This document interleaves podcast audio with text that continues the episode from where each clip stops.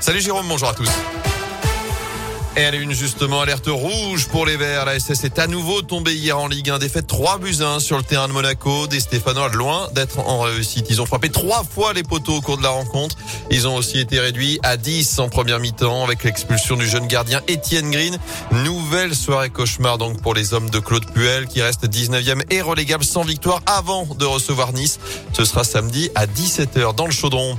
La SS qui s'agite en coulisses. Le club va-t-il être vendu au prince du Cambodge, le maire de saint n'est en tout cas pas au courant. C'est le dossier qu'anime le club stéphanois ces derniers jours. Vous en a parlé sur Radio Scoop. Un prince cambodgien serait donc en contact avec les deux présidents Roland Romeillet et Bernard Cayazo pour racheter l'ASS. Son nom, Norodom Ravisha, qui se dit amoureux de la France et aimerait fortement devenir le nouveau président de l'ASS.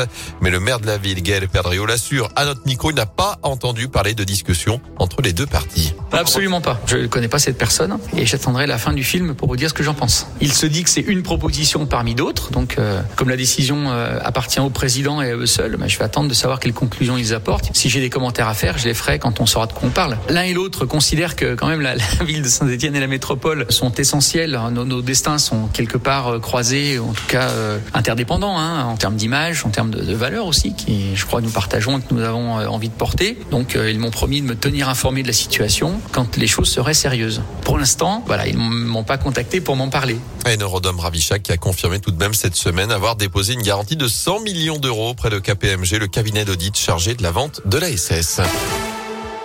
Dans l'actu également, les enfants vont bientôt pouvoir tomber le masque. Le gouvernement a annoncé hier que le port du masque ne serait plus obligatoire à partir du 4 octobre dans certaines écoles primaires, celles situées dans les départements où le taux d'incidence est inférieur à 50 cas pour 100 000 habitants. C'est le cas en ce moment même en Haute-Loire. Il est de 41. Il faudra attendre encore quelques jours dans la Loire où il est de 60 pour l'instant. Notez que le pass sanitaire, lui, est maintenu dans tous les départements. À suivre aujourd'hui plusieurs mobilisations, notamment celle des profs et des personnels de l'éducation nationale. Il réclame un plan d'urgence pour l'éducation avec des moyens supplémentaires.